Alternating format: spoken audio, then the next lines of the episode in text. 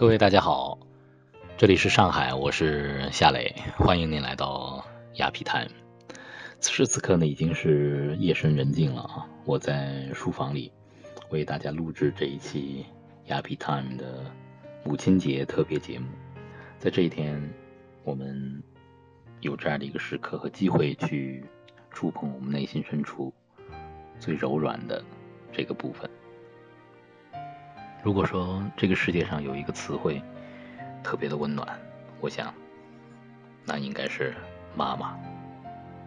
世界上有这么多的语言，这么多的人种，有那么多不同的文化，但是对于妈妈的称呼却惊人的相似。这是婴儿刚刚开始学会发音时最早掌握的两个音节，妈妈。让人觉得全然的温暖和安全。妈妈的眼神，妈妈的拥抱，妈妈的微笑，妈妈的味道，妈妈做的早餐，这都是世界上最美好的东西。在这个母亲节呢，我也想和大家讲一讲我和我的母亲的故事。我和我的母亲应该是非常好的朋友，从小就这样，我和她无话不谈吧。但是呢，我对她又充满着感激。我和我的母亲的关系当中有几件事情，或者说有那么几个瞬间是有着特别重要的意义的。我的妈妈是一九四九年生人，是共和国的同龄人，她是老三届。一九七七年，中国恢复高考了，他有机会通过高考上大学去改变自己的命运。但是那一年我刚刚出生不久，于是妈妈做了一个决定，让爸爸去上大学，他留在我的身边照顾我。随着时间的流逝，我长大了，呃，有了更多的体验，我也。真正的认识到了生活当中的无常，因为生命有可能在下一秒钟就消失。当我回头看，正是因为有了母亲的用心的陪伴，我生活在一个幸福的家庭，这是非常非常幸运的。于是我有了一种阳光和自信的个性。生活当中不可能没有起落，不可能不会面对变故，但是。正是因为有了母亲给我的这种全然的安全感，所以不管遇到什么事情，我总能用正面的态度去面对，甚至去化解。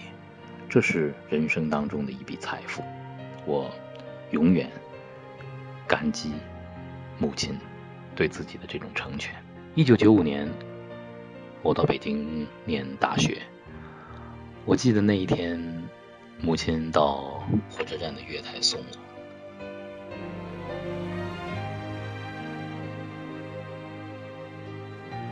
母子之间所经历的一次真正意义上的分别，我要去独自面对这个世界。十年之后，我才有机会把母亲接到上海和我一起生活。正是因为经历了这样的分离，所以说我和妈妈、父亲都特别珍惜。都说久别重逢啊，当妈妈来到上海的，上海才。不再是异乡，成为了真正的家。我还记得，呃，和父母重新在上海相聚的那个除夕的夜晚，三个人，三个酒杯，一桌饭，简简单单，但真的是幸福洋溢。我永远不会忘记那一顿久违的。团圆饭。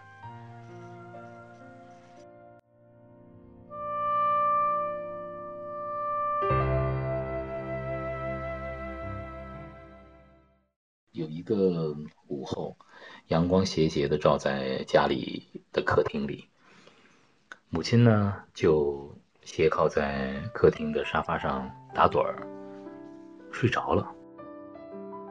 我远远的看着他，然后觉得，哦，妈妈好平凡，但是她又是那么的尊贵啊！我在那一刻第一次觉得妈妈老了，也是从那一刻开始，我下定决心，我说我要陪着她，我希望我陪伴她度过的以后的岁月，她能够像孩子一样。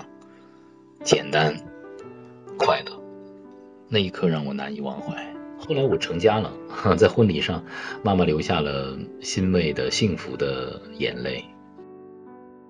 然后在成家之后，我和太太做了一个决定，依然和父母住在一起。现在在家里是三代同堂啊，因为我和太太都觉得，我们能够给。妈妈最好的礼物就是陪伴。二零一四年，清朗和清月降生，在陪伴太太待产和分娩的过程当中，呃，我真正的去参与和见证了一次生命的奇迹，也真正的又重新认识了女性和母亲的伟大。当经过十月的艰难的孕育，然后最终分娩的那一刻，因为朗月是双胞胎，所以太太在这个过程当中经历了非常大的痛苦。医生们把朗月抱到我们跟前的时候，那一刻我终于明白了，为什么孩子和母亲之间、和妈妈之间的这种血脉的联系，无论如何都。不会割断的。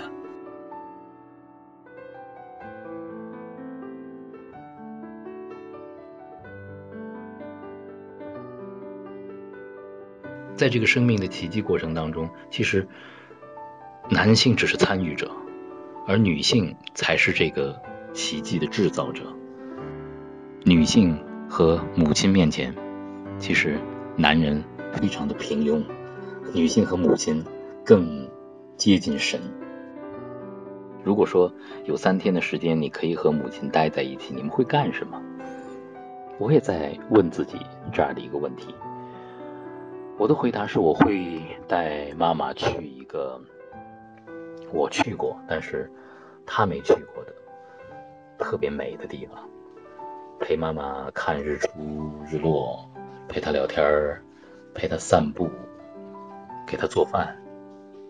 就这样，很普通，但是这就是儿子能够给妈妈的最好的礼物——陪伴。母亲节到了，妈妈，祝您节日快乐，也祝朗月的妈妈节日快乐，祝天下所有的妈妈节日快乐。